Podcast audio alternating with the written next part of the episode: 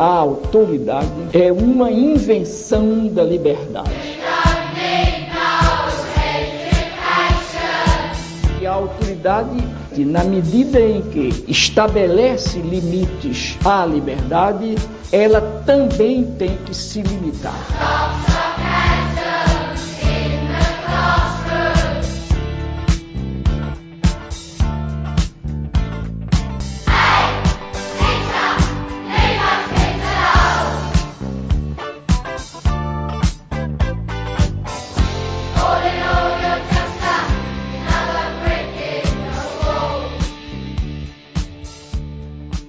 Amigas e amigos, sejam bem-vindas e bem-vindos a mais um episódio do Ensinando na Universidade, um podcast sobre ensino superior. Eu estou aqui, como sempre, com meu amigo Renato. Olá, pessoal. E no episódio de hoje, a gente vai receber a professora Bárbara Vogt. A Bárbara é professora de nutrição da FAMED, a Faculdade de Medicina da Universidade Federal de Uberlândia, e fez graduação em nutrição na Unesp Butucatu, onde ela também fez o seu mestrado e doutorado. A sua área principal é a nutrição clínica, e em especial a nutrição nas doenças renais. Oi, Bárbara, obrigado por ter aceitado estar com a gente aqui hoje. Muito obrigada a vocês. Gostaria de agradecer esse convite para participar do podcast. E é sempre um prazer para mim conversar sobre ensino superior. Bárbara, mais uma vez obrigado aí pelo, pelo aceite, pela presença e por dividir um pouquinho com a gente, com os ouvintes, as ouvintes, as suas reflexões. E a primeira pergunta que eu queria te fazer, saber em que momento e de que maneira você começou a refletir sobre a dimensão do ensino na universidade. Então, Renato, eu acredito que quando nós não temos nenhuma formação na área de educação durante a graduação, a nossa reflexão sobre ensino ela começa um pouco mais tarde. Começa a acontecer no momento que a gente precisa da aula. No meu caso, eu dei aula durante o mestrado, início do doutorado, mas como convidada para falar de um determinado assunto. Então, foi muito num formato de palestra. E meu primeiro contato efetivo com uma disciplina de graduação foi durante o estágio docência no doutorado. E nesse estágio docência, a, a, professora responsável pela disciplina me deu muita responsabilidade, ela praticamente me deu toda a disciplina e, ao mesmo tempo, ela me deu muita autonomia também para as decisões em relação a essa disciplina.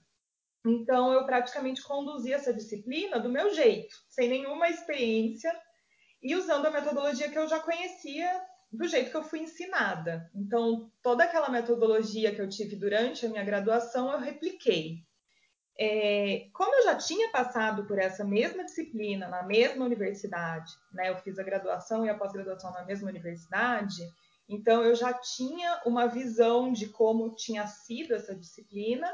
Eu tentei então colocar algumas coisas que eu senti falta na época da minha graduação como, por exemplo, algumas aulas práticas, algumas leituras de artigos científicos.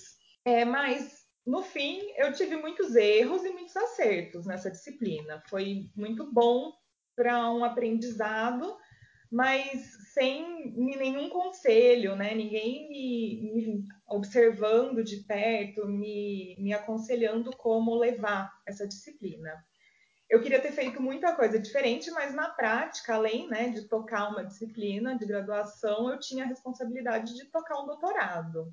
Então, foi o que era possível na época. É, depois eu tive um outro momento, né, depois dessa disciplina, que a minha orientadora do doutorado me convidou para dar uma aula junto com ela. E ela ia usar uma metodologia muito diferente do que eu conhecia. É, nessa época, minha orientadora estava fazendo uma especialização em educação médica pela Feimer, que é na Universidade Federal do Ceará. E ela me apresentou essa, essa metodologia que se chama TBL, que seria Team Based Learning, né, uma aprendizagem baseada em equipes. E quando ela me explicou como que a gente ia conduzir essa aula, eu não acreditei que aquilo ia funcionar. Eu falei para ela isso não vai dar certo. Mas ela falou: vai sim, confia em mim que vai dar certo. Então a gente preparou todo o material e a gente foi dar essa aula. É, eu lembro que no dia da aula, uma aluna, ela até ficou um pouco revoltada, porque ela achou um absurdo que os professores estavam chegando ali na sala de aula e não estavam expondo a matéria, né? E a gente já chegou pedindo a, atividades para os alunos baseadas no material que a gente tinha enviado previamente, sem dar nenhuma explicação para eles sobre o conteúdo. Mas no fim dessa aula, eu saí encantada com o método, porque a minha percepção foi que os alunos tinham aprendido muito, é, de um jeito muito mais significativo do que numa aula expositiva comum, e eles aprenderam de uma maneira muito natural. E até essa aluna que questionou no início da aula, na, na avaliação, né, no fim da aula, né, sobre a aula, ela elogiou o método. Então, esse conjunto de acontecimentos que da, na minha pós-graduação, né, durante o meu doutorado, me fizeram questionar esse modelo de ensino que a gente está acostumado, né, que a gente teve como exemplo e que até o momento eu achava que era o único método.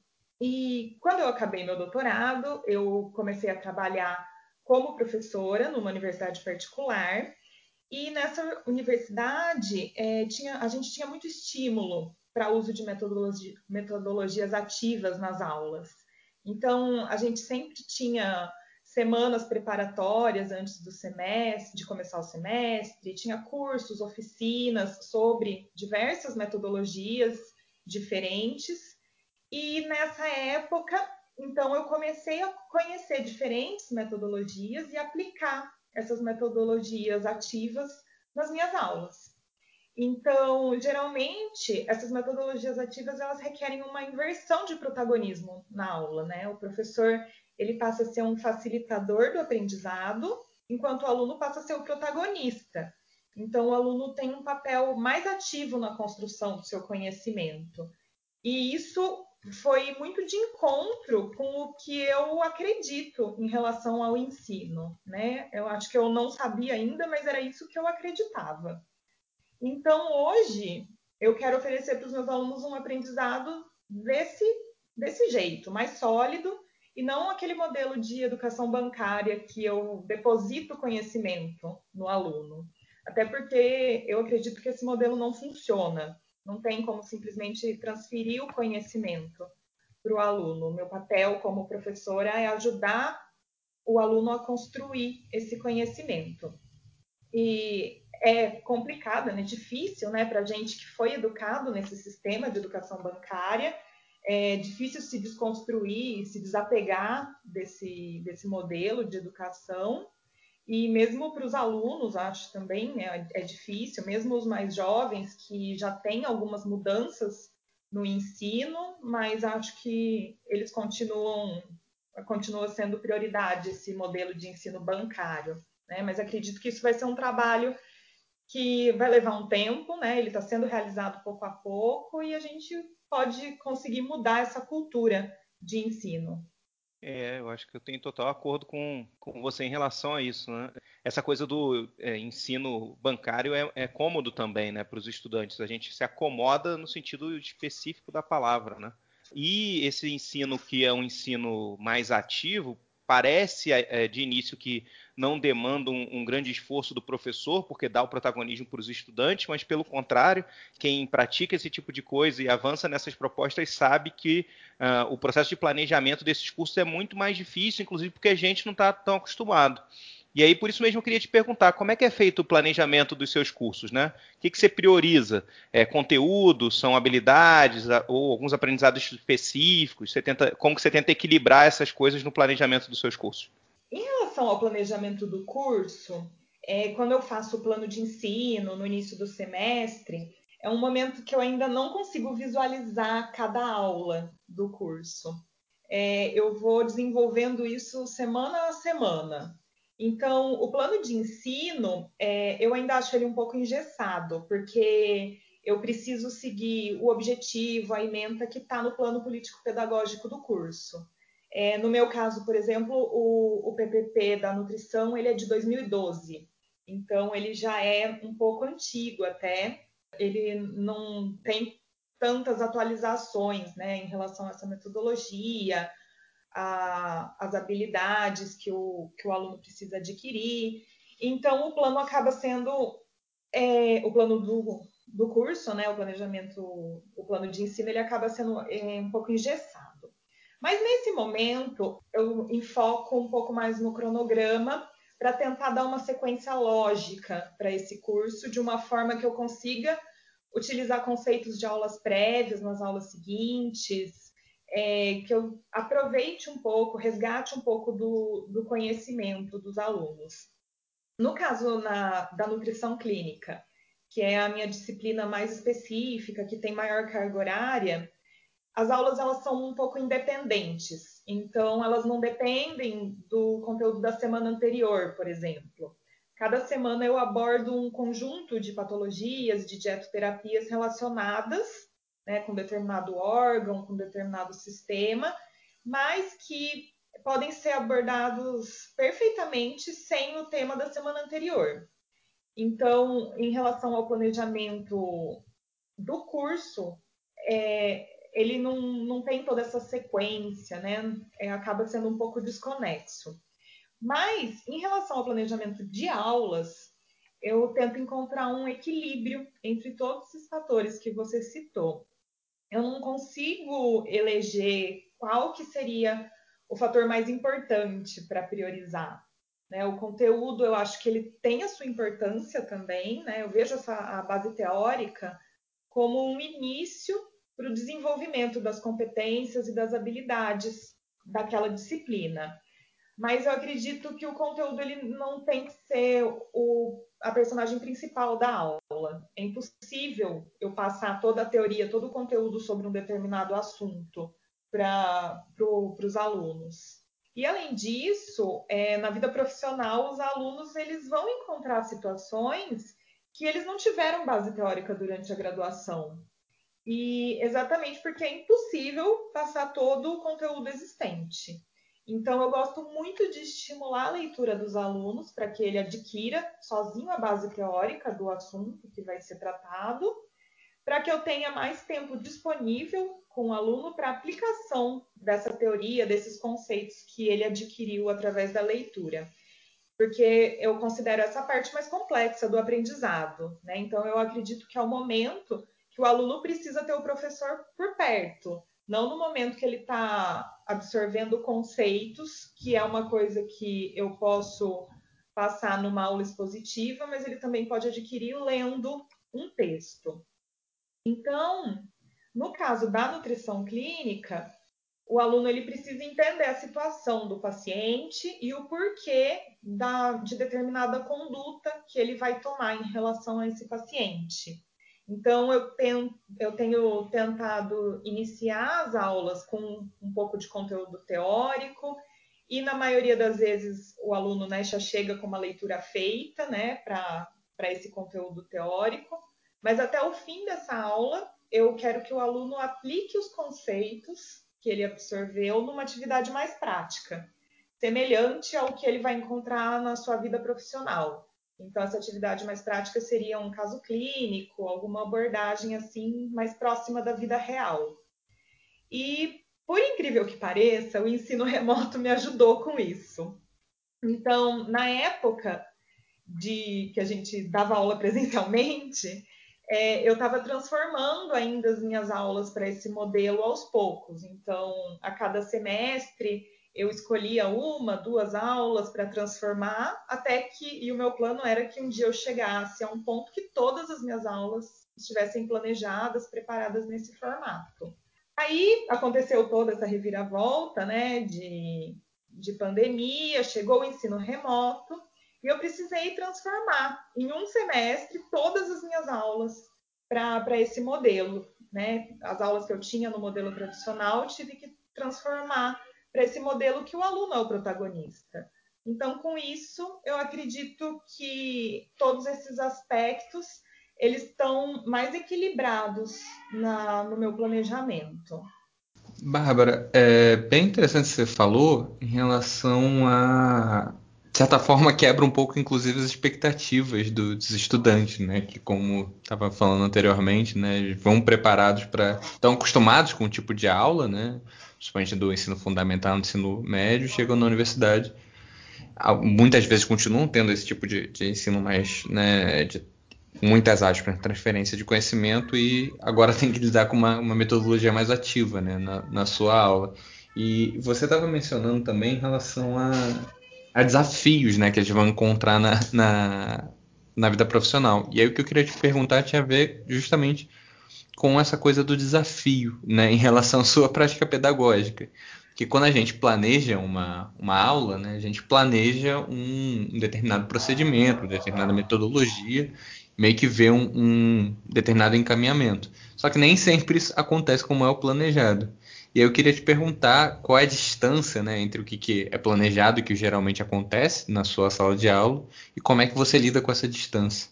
Algumas vezes é, tudo acontece perfeitamente dentro do planejado e algumas vezes não dá certo. Né? Com certeza tem em alguns dias a aula é muito legal, os alunos participam, fazem perguntas, entendem né, o conteúdo. Eu fico muito realizada nesses dias. Mas em alguns outros dias parece que nada disso acontece. Eu já fiquei mais chateada com isso, mas hoje eu consigo entender que eu faço o que podia ser feito, o melhor que eu podia fazer, e que existem muitos fatores que afetam a aula. Né? Eu já dei a mesma aula para salas diferentes, e para uma sala a aula foi espetacular, proveitosa, e para outra foi uma aula sem graça, uma aula sem interação. Então, são alguns aspectos que fogem do controle do professor. A gente depende né, da interação dos alunos, em alguns dias parece que a classe está mais quieta, mais desanimada. A gente vê diferença em classes é, do período diurno para o período noturno. Então, são muitos aspectos mesmo né, que interferem. Então, é, eu acho que hoje eu lido bem com isso. E, e obviamente, né, que quando a gente já conhece aquela turma, então no decorrer do semestre, é, a gente consegue adaptar um pouco melhor a aula para que fique mais interessante para aquela turma, né, para aquele público. Então, às vezes, isso funciona bem, conhecendo a turma e adaptando o planejamento no decorrer do semestre para que funcione melhor.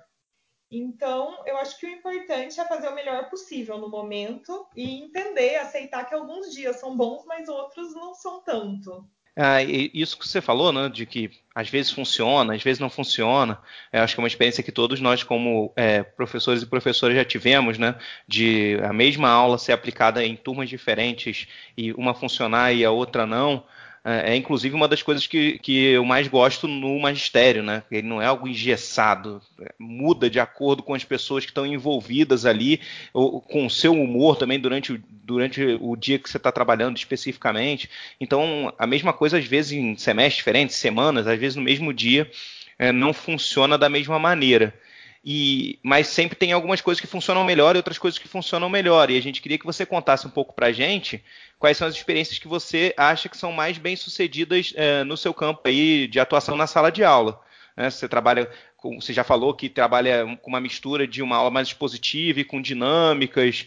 Como é que isso funciona para você? O que, que tem dado certo? Quais são as formas de avaliação que você costuma usar? Como eu comentei anteriormente, né, a minha primeira experiência com metodologia ativa foi o TBL, e não sei se por ser minha primeira experiência ou se realmente eu me apaixonei por ela, mas é a metodologia que eu mais aplico hoje em dia, né, em relação a metodologias ativas. Eu acho que eu vou explicar um pouquinho melhor sobre o, o TBL, que é uma das minhas preferidas, né?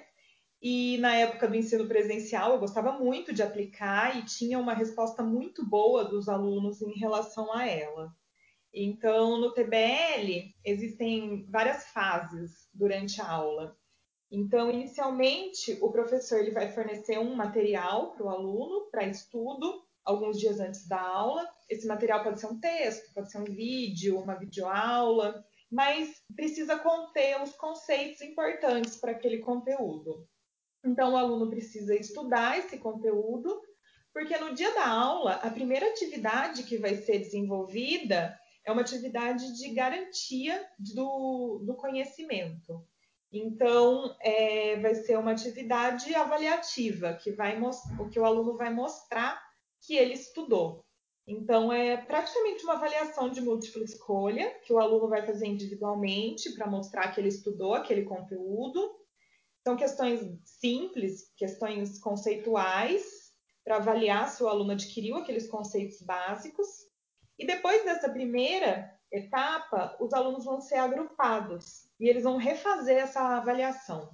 Então, nesse momento, eles vão discutir e argumentar com os colegas e o grupo todo precisa chegar num acordo sobre as respostas corretas. Então, nesse momento, eles desenvolvem muito a capacidade de diálogo, de persuasão. Quando eles explicam o conteúdo para os colegas do grupo, eles solidificam o, o próprio conhecimento. Então, o grupo todo ele chega a um acordo das respostas corretas e eles vão checar se eles acertaram essas respostas através de uma raspadinha. Então eu entrego para eles uma raspadinha, tipo essas de lotérica mesmo, mas com, com as alternativas né, da, das questões. Eles vão raspar e vai ter a sinalização se a resposta está correta ou se eles assinalaram uma resposta incorreta. Né? Então, quando eles é, raspam essa resposta incorreta, eles têm a pontuação descontada. Então, nesse momento, eles se empolgam bastante, eles não querem errar, eles querem gabaritar né, as questões.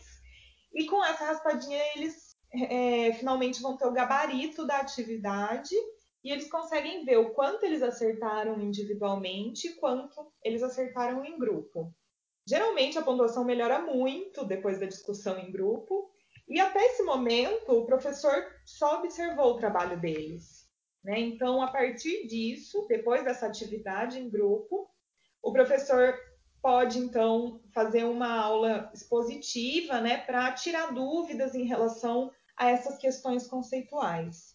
Então, é uma, uma exposição de cerca de 30 minutos, é, ponto a ponto, em relação a essas questões que foram abordadas. Eu geralmente faço uma apresentação de slides para ir discutindo questão por questão com eles. Eu gosto de mostrar figuras, esquemas para eles enxergarem o mesmo conteúdo que eles leram, mas de uma maneira diferente. E depois disso, começa a parte da aula de aplicação desses conceitos que foram adquiridos. Então, como a minha disciplina é de nutrição clínica, eu geralmente uso um caso clínico como situação problema. Então, eles, no mesmo grupo que, que foi formado anteriormente, vai resolver essas, as questões relacionadas a esse caso clínico discutido, e ao fim do tempo de, que é destinado para discussão, eu entrego para eles umas plaquinhas com as letras né, das alternativas, A, B, C, D, para que um membro do grupo, de cada um dos grupos, erga a sua alternativa ao mesmo tempo, sem dar tempo de um grupo copiar a resposta do outro. E no caso deles apresentarem respostas diferentes entre os grupos, eles têm que explicar o que levou eles a escolher aquela resposta. Isso gera então um debate entre os grupos. É possível também colocar duas respostas corretas para estimular ainda mais o debate entre eles.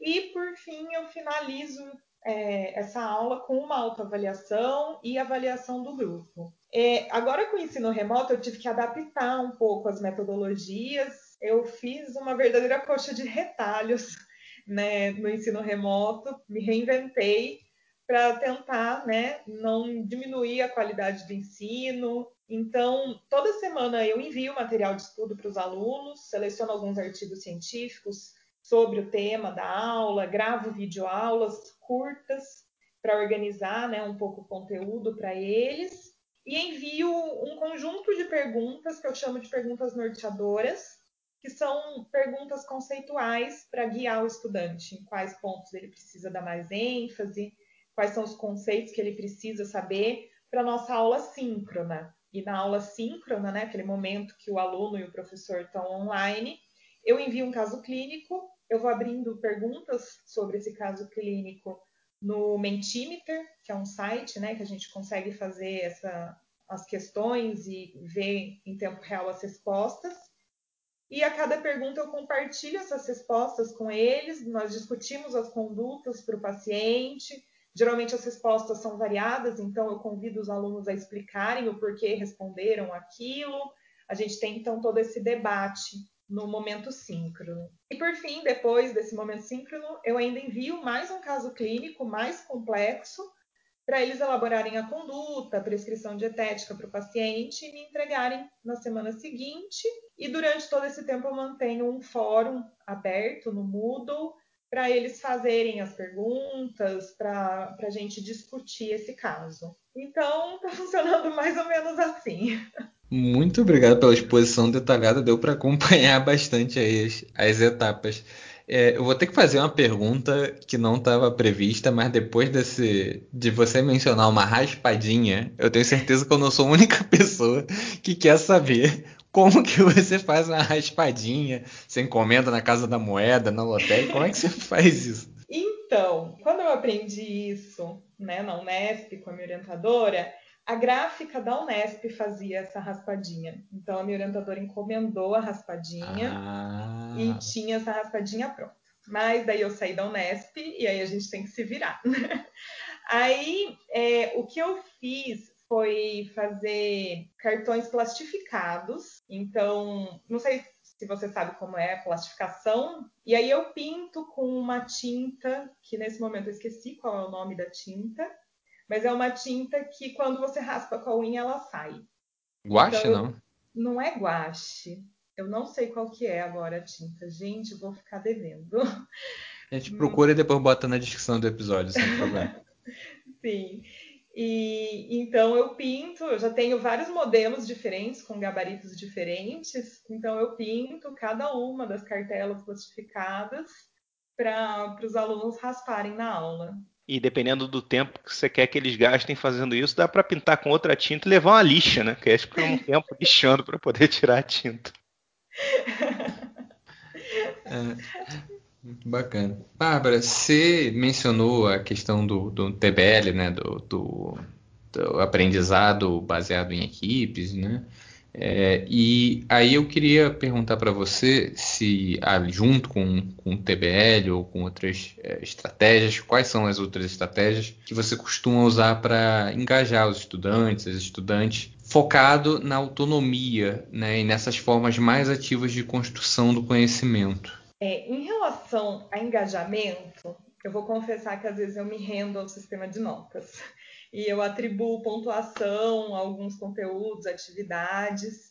É, eu acho difícil lutar contra o sistema quando no fim de semestre você tem que atribuir um número para cada estudante. Então, é um assunto que ainda me frustra um pouco precisar dessa moeda de troca. É, mas, assim, por um lado, eu tenho tentado diluir as notas entre trabalhos, atividades, além de notas de prova, incluir nota de participação, autoavaliação. E, mas essa questão tem sido uma das questões que mais me incomoda, porque eu vejo poucos alunos realmente engajados, com sede de aprender, independente da nota que eles vão ganhar por isso. E eu acho que o sistema de notas é uma coisa que precisa ser repensada e desconstruída. Mas eu acredito que a melhor forma de estimular a autonomia dos estudantes é auxiliar eles a buscarem fontes bibliográficas confiáveis, encontrarem informação né, que eles precisam, estudando sozinhos Principalmente porque a minha preocupação é em relação de, em como eles vão se atualizar no futuro, quando eles não vão ter um professor para auxiliar, se eles não aprenderem a fazer isso durante a graduação. Então, isso eu acho que vai dar uma autonomia profissional para o aluno.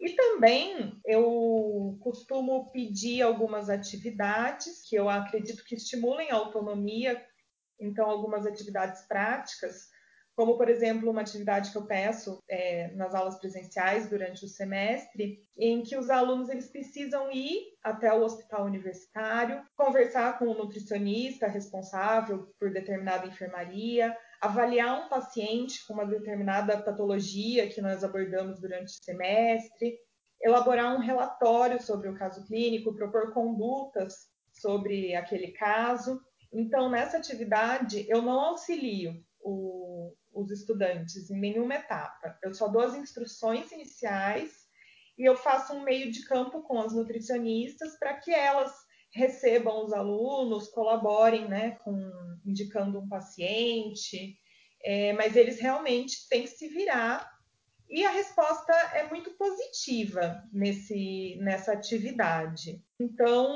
eu acho que isso estimula bastante a, a autonomia do, do, dos alunos, porque eles têm que ir para um cenário de prática real né, e fazer as atividades sozinhos, sem uma supervisão. É, acho que em relação à, autonomia, né, principalmente relacionada a essa questão da, da bibliografia, né, que eu comentei anteriormente, é uma, uma questão que eu ainda tenho que, que desconstruir, me exercitar muito como professora, porque infelizmente eu ainda não consegui aplicar esse, esse estímulo para os alunos, né? Eu não consegui permitir com que eles escolham as próprias referências bibliográficas, que eles busquem o um material de estudo, porque eu acho que eu ainda enxergo eles um pouco imaturos para selecionar o próprio material de estudo, sabendo né, que existe tanta informação incorreta disseminada. Então, é um aspecto que eu gostaria muito ainda de desconstruir e de me exercitar como professora. É, eu acho que você trouxe duas questões aí que são questões que estão presentes para todos nós, é, de inquietude completa em relação, primeiro, à questão da pontuação da avaliação, né? O quanto ainda tem uma perspectiva que é um pouco meritocrática, de a gente tem que forçar os estudantes a se engajarem, porque eles estão acostumados com uma perspectiva pouco ativa de construção do conhecimento, e essa forma de, de forçar os estudantes e as estudantes a se engajarem é sempre a pontuação, né? Ah, então eu quero tentar uma coisa nova e para que eles embarquem nisso eu preciso dar a pontuação, que se eu não der a pontuação, eles acabam não embarcando como um todo. E uma outra questão que eu acho muito interessante que você falou é essa coisa de formá-los para que eles estejam sempre buscando atualizações, né? E para que eles consigam selecionar a bibliografia e etc. E embora seja é, razoável que eles não consigam fazer isso durante a graduação, porque a graduação é justamente para fazer esse aprendizado, né? Eu acho que é bem interessante essa inquietude de estar sempre pensando na necessidade deles estarem é, se formando nesse sentido, no sentido de, de, aprender a avaliar criticamente as informações que eles vão, que eles vão receber e que eles vão utilizar para embasar o, o trabalho mais prático e técnico deles, né? Bom, agora a gente tem umas perguntas específicas né, para fazer, e, e, a primeira delas eh, dialoga um pouco com o que você falou sobre a prática dos estudantes no hospital, com os casos clínicos, etc. Porque o seu trabalho ele envolve também uma, a formação de profissionais da área de saúde. E aí, como é que você articula o seu é, planejamento em termos de sala de aula, de orientação de trabalhos, com uma visão mais geral de saúde, em particular da saúde pública? O fato da gente estar inserido numa universidade pública federal e o nosso campo de prática na nutrição clínica ser um hospital universitário público dá para os alunos uma visão mais geral em relação ao SUS. Então, os alunos conhecem na prática a realidade do hospital público e em outras disciplinas durante a graduação, eles vão ter contato com níveis de atenção mais básicos do SUS. Então, a UFO tem convênios com unidades básicas de saúde, portanto, os alunos têm práticas em diferentes disciplinas, desde o nível primário da atenção à saúde até o nível terciário, que acontece lá no, no Hospital das Clínicas. É, nas minhas disciplinas, em algumas das aulas, quando é pertinente, eu tento inserir alguma reflexão voltada para a saúde pública. É, mas nem sempre é possível, porque em alguns temas da nutrição clínica são muito específicos, são muito particulares. Fica um pouco mais difícil inserir essas questões de saúde pública mas eu tenho algumas aulas, por exemplo, uma aula sobre anemia, em que eu tento trazer a reflexão das causas de anemia, relacionar com a, com a pobreza, né, que leva o, os indivíduos a ter uma dieta pobre em ferro, pobre em folato, e isso causar anemia. Então, sempre que possível, eu tento inserir o tema né, da saúde pública e mesmo para o estudante fazer um, uma ligação entre as diferentes disciplinas que, que ele tem durante a graduação. É, ainda falando um pouquinho sobre essa questão da nutrição né, e de saúde pública, existe uma, uma visão muito comum da, sobre o que é a nutrição, principalmente a carreira da nutrição, né? Que basicamente a nutrição seria um trabalho que alguém busca é, caso queira algum resultado estético ou algum é, resultado relacionado à performance no sentido de uma performance mais esportiva, alguma coisa assim. Me parece que você tem uma preocupação de formação de nutricionistas voltada mais para saúde, para bem-estar. E aí eu queria te perguntar como é que isso, essa preocupação de ressignificar né, o que, que significa nutrição, inclusive né, no senso comum, como é que isso aparece na sua prática pedagógica e na formação de profissionais da área? Ah, muito boa pergunta. É, eu acho importante lembrar que o nutricionista ele é um profissional da saúde. Então, eu ainda não consegui entender muito bem quando foi que as pessoas passaram a considerar o nutricionista um profissional de estética, de emagrecimento, e como que os nutricionistas passaram essa imagem para o público geral. Mas é uma reflexão que eu sempre tento ter com os alunos, essa o papel né, do nutricionista na sociedade em relação a, ao, ao profissional da saúde nutricionista. Eu falei bastante sobre a minha disciplina né, de nutrição clínica, mas agora eu vou falar um pouquinho sobre uma outra disciplina, que é o ministro, que acontece no quarto período da, da graduação. Essa disciplina é Cálculos em Nutrição. E o objetivo dessa disciplina é basicamente que o aluno aprenda a calcular um plano alimentar. Então, quando eu comecei a ministrar essa disciplina, eu achei que ela não tinha nada a ver comigo, porque eu sou uma nutricionista que não gosta de calcular dieta. Mas hoje eu vejo essa disciplina como uma oportunidade muito boa para discutir com os alunos o papel do nutricionista. É, não um papel do nutricionista como um fazedor de dietas ou como um emagrecedor de pessoas. Então, um, inclusive um dos textos que eu recomendo a leitura para os alunos, ele questiona exatamente se o nutricionista precisa calcular um plano alimentar, calcular uma dieta em qualquer situação. Então, eu aproveito que essa é uma disciplina inicial, né, relativamente inicial no curso, que é dada no segundo ano da graduação, e começo a inserir essa reflexão para os estudantes. É, como você falou, a outra pergunta do Renato, a alimentação, ela é, no imaginário popular está muito ligada aos padrões estéticos, né? e que são coisas muito presentes na vida cotidiana.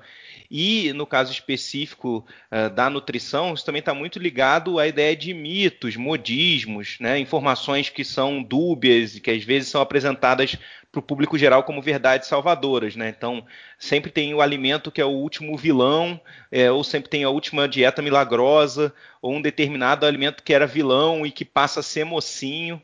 Né? Isso com certeza constrói um imaginário no público em geral e que forma as pessoas quando elas escolhem ir para a nutrição. Nem sempre as pessoas, quando chegam na universidade, uh, são críticas desse discurso. E aí a, as perguntas são como é que é possível trabalhar isso na sala de aula, né, para ajudar a desconstruir essas ideias, como criar ideias mais complexas é, quando que as pessoas muitas vezes buscam quando entram no curso são respostas simples é, que partem dessa dicotomia entre vilão ou salvador, que tem muito a ver com essa perspectiva estética que vocês estavam falando. Realmente, eu, eu vejo que os alunos optam por cursar nutrição baseados nessas impressões bem superficiais sobre o nutricionista, né? Muito relacionadas a modismos, relacionados ao que a gente vê no dia a dia nas redes sociais. Então, hoje a gente tem um número imenso né, de nutricionista ou mesmo de influenciadores digitais que, que abordam o tema né, da nutrição, muitas vezes de uma maneira equivocada, e acabam influenciando as pessoas e os alunos chegam na graduação com uma visão diferente do que é a nutrição na realidade. Então, no momento de calcular um plano alimentar, por exemplo, nessa disciplina de cálculos em nutrição que eu estava falando anteriormente, ou então de discutir algumas condutas na minha outra disciplina, né, de nutrição clínica, esses mitos, esses modismos aparecem nas discussões, nas atividades. Então, esse momento eu aproveito desse momento, né, para reforçar a importância de condutas baseadas em evidências científicas. É, a gente tem diretrizes de sociedades de nutrição, de sociedades médicas, que são baseadas em, em estudos científicos sérios, bem conduzidos, e é neles que a gente tem que se basear. Né? Nós somos profissionais que lidamos com a vida humana e nós não podemos é, ter uma conduta que possa prejudicar a saúde do indivíduo. Então, eu sempre discuto muito isso com, com os alunos. E nesse contexto surge essa dicotomia de vilão, salvador, né, que você comentou sobre os alimentos. Eu acredito que muito em torno dos mitos, né, do, dos alimentos que causam prejuízo ou que causam benefício para a saúde, e muito também em relação à questão da magreza e obesidade. A gente tem essa questão da magreza que eu sempre reforço que a magreza não é sempre um sinal de saúde, assim como o sobrepeso também não é sempre um sinal de doença. É muito importante os alunos entenderem isso. A gente tem situações de perda de peso, de magreza, que o indivíduo não está saudável. Né? O indivíduo pode ter uma patologia que leve a isso, ele pode ter uma situação na vida dele que não seja boa, que leve a, a uma perda de peso. Então, a gente tem que lidar com essa dicotomia entre magreza e obesidade de outra forma. E em relação ao equilíbrio na ingestão de alimentos também, né? Eu sempre tento dar o exemplo para os alunos que comer uma pizza, comer um hambúrguer, não vai adoecer ninguém, não vai matar ninguém. E em alguns contextos pode ser saudável, né? Ela pode ser saudável em relação à saúde mental de um indivíduo sempre tento lembrar para eles que o conceito de saúde ele engloba também a saúde mental, né? Então é, eles têm que se atentar a isso, assim como se alimentar somente de alimentos que são considerados saudáveis pode se caracterizar como uma patologia psiquiátrica. A gente tem transtornos alimentares em que as pessoas são obcecadas por ingerir somente alimentos saudáveis. Então, essa pessoa, ela não é uma pessoa saudável, né? No conceito de saúde, englobando a saúde mental, essa pessoa não é saudável. Então, eu tento mostrar para eles, né, essas nuances, essas diferenças, para tentar quebrar esse, essa dicotomia que, que existe enraizada. Bárbara, você comentou um pouquinho sobre a questão da saúde mental e das redes sociais, né? Uma reflexão que tem se tornado cada vez mais, mais urgente, né? Deixou de ser uma reflexão necessária, está se tornando cada vez mais urgente. E nesse sentido, o YouTube tem se tornado muito provavelmente o principal repositório de conhecimentos hoje em dia. E com essa questão da pressão estética, tem muito canal voltado para alimentação e também nesse sentido, né, de modismos e coisas do gênero. E aí eu queria te perguntar como dialogar com essa difusão de conhecimentos muito desproporcional que na maior parte das vezes são bastante formulaicos, né? Te oferecem fórmulas, respostas e também extremamente imprecisos, não científicos, às vezes até anticientíficos. Eu, Renato, para te falar a verdade, o YouTube, eu não sei se é a minha bolha, né, que não me não me mostra esse tipo de vídeo, mas eu sinto que o Instagram é mais preocupante do que o YouTube. É, o Instagram, eu acho que ele fornece uma informação mais rápida, mais objetiva, e eu sinto que as pessoas usam mais também que o YouTube. Então, hoje em dia, eu estou mais preocupada com o Instagram. E eu acho que o Instagram ele tem se tornado né, mais influente nesse aspecto, porque a gente tem profissionais de saúde no Instagram se promovendo, mas mostrando condutas inadequadas, é, sendo verdadeiros desencadeadores de transtornos alimentares, de transtornos de imagem. A gente tem celebridades, influenciadores digitais que exibem dietas, rotina de exercícios, comportamentos alimentares que são transtornados. É, existem até estudos publicados mostrando a influência do Instagram sobre o desencadeamento de transtornos alimentares. E isso eu acho mais preocupante porque o público-alvo do Instagram é de pessoas jovens, que são o maior grupo de risco para transtornos alimentares. É, além né, dessa questão do transtornos mental, é, dos transtornos alimentares, a gente tem uma influência sobre a saúde mental de forma mais geral. Né? Então, mais uma vez, é no momento de discussão, de debate em sala de aula, que eu tento desmistificar essas informações que são adquiridas pelo Instagram.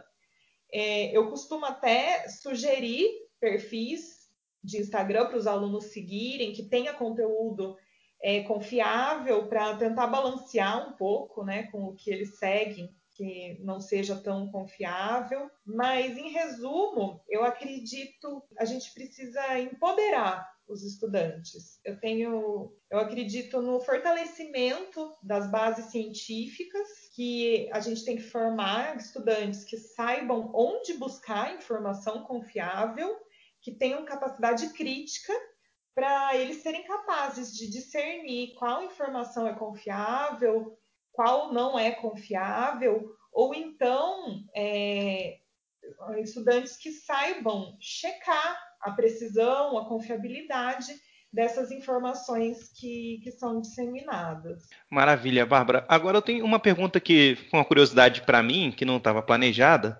Hum. Então, se você tiver disposição para responder, é, agora mesmo estava falando da questão de que a nutrição está muito ligada a determinadas questões de saúde mental, né? Uh, transtornos e específico, né?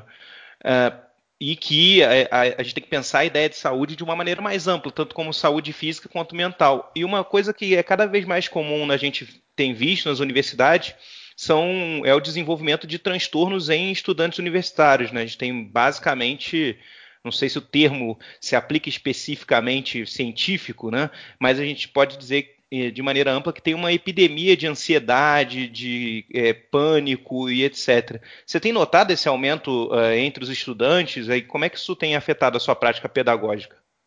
Sim, eu tenho notado. Isso, aliás, é uma pauta sempre na, nas reuniões de curso. A de medicina tem até um serviço de atendimento para esses alunos porque sempre acontece, né, de algum aluno entrar em contato com algum professor, contar da sua o que o que está passando, né, a sua experiência. Então a gente está contando agora com um serviço de atendimento a, aos alunos que têm algum algum problema psiquiátrico é, e vários professores têm notado realmente esse aumento.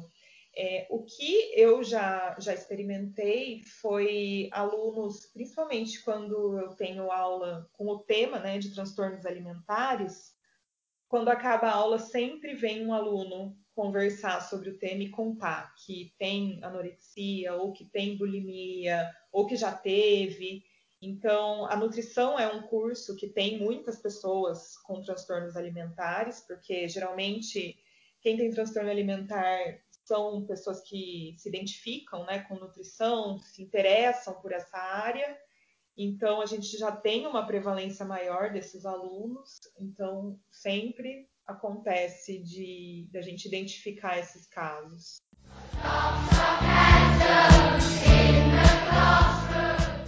Então chegamos no momento do, do, fim do podcast, quando a gente faz as nossas recomendações.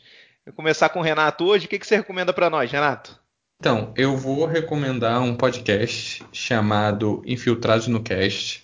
É, e o tema do, do podcast é Investigações Históricas e Discussões Políticas para Entender a Cultura Negra Brasileira. A gente, caro né, ouvinte, cara ouvinte, a gente está gravando agora no dia 20 de novembro, né? Então achei que ia ser legal trazer essa, essa sugestão, né? Que aí eles discutem muitas coisas, né? O último programa, por exemplo, foi quem disse que zumbi tinha escravo, né? Que acabou se tornando um, uma frase repetida aí pelo, pelos conservadores, por conta do, dos, das falsificações da história, né? Que o pessoal tem tentado fazer. Mas tem outros programas muito, muito interessantes explicando o que é whitewashing, né? A limpeza étnica, né? Que acontece no cinema. É, tem outro episódio que acho que foi um dos primeiros que eu escutei, que é King Kong de desumanização do, do negro. E tem vários episódios muito, muito interessantes sobre afrofuturismo. Eu conheci por conta do Ale Santos, que é um cara que eu sigo no, no Twitter tem bastante tempo. Foi uma das primeiras pessoas que eu ouvi falando de afrofuturismo. Então recomendo fortemente que acompanhe o trabalho dele lá no, no Twitter e esse podcast. A minha indicação segue na mesma toada do Renato, é, também em lembrança do dia que a gente está gravando, né, dia 20 de novembro, e eu queria indicar a obra do Marcelo de Salete, que é um ilustrador, quadrinista e professor paulistano, venceu o prêmio Eisner, que é conhecido como o Oscar dos quadrinhos, com uma história em quadrinhos chamada Cumbi, é, que conta histórias de resistência é, de escravizados no Brasil é, a maior obra dele, talvez a mais famosa, é uma obra chamada Angola Janga, que é uma história é, do Quilombo dos Palmares.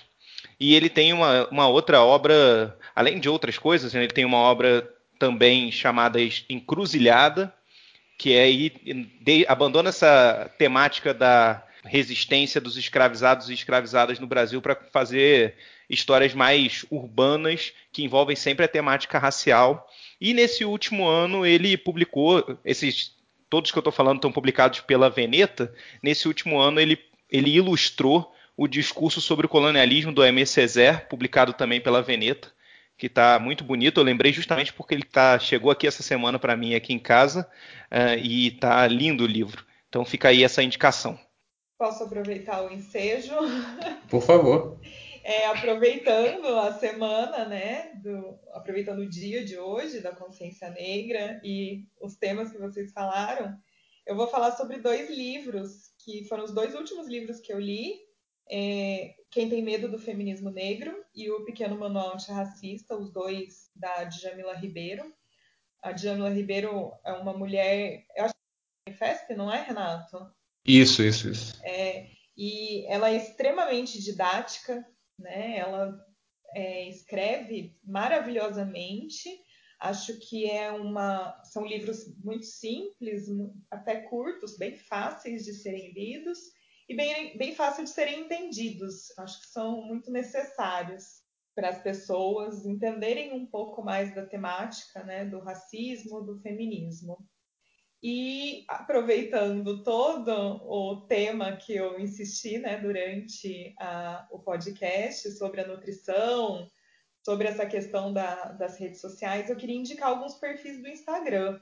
É, algumas nutricionistas que tratam muito dessa questão né, de transtornos alimentares, dessa visão dicotômica cheia de mitos da nutrição. Então, eu recomendo a Marina Ferrari, nutricionista, Camila Estima, nutricionista, Mari Petraco e a Nutri Desconstruída. São perfis excelentes, confiáveis, né, com informações fidedignas, confiáveis sobre nutrição e todos esses temas relacionados. Bárbara, mais uma vez eu queria agradecer muito pela sua participação. Certamente agregou bastante coisa, tenho certeza que aprendi muito, adorei, tenho certeza que os ouvintes e as ouvintes também vão gostar bastante aqui das suas reflexões. Muito obrigado por compartilhar um pouquinho do seu, seu trabalho, do seu, seu acúmulo ao longo desses anos com a gente, tá? Eu que agradeço a oportunidade, o espaço para expor as minhas ideias. Espero que tenha sido proveitoso para os ouvintes, para quem mais for ouvir, refletir sobre o ensino superior e acho que é papel de todos nós, né, tentar melhorar a qualidade do ensino, tanto dos alunos quanto dos professores. Acho que todo mundo tem que se desconstruir, desapegar de algumas, algumas metodologias, alguns conceitos que não funcionam mais tão bem para a gente evoluir e a qualidade do ensino superior ela acaba refletindo na sociedade como um todo. Então, acho de extrema importância é, esse canal de vocês, esse espaço que vocês abrem para os professores. Muito obrigado, Bárbara, foi ótimo. Queria agradecer muito a você por ter participado com a gente. Queria agradecer a todo mundo que está ouvindo a gente, acompanhando o podcast. E lembrar que quem quiser entrar em contato com a gente é, pode escrever por e-mail ensinando na universidade gmail.com ou buscar a gente no Twitter no arroba ensinandouniver. E nós nos vemos aí no próximo episódio. Até mais, pessoal. Tchau, tchau, pessoal. Tchau, tchau.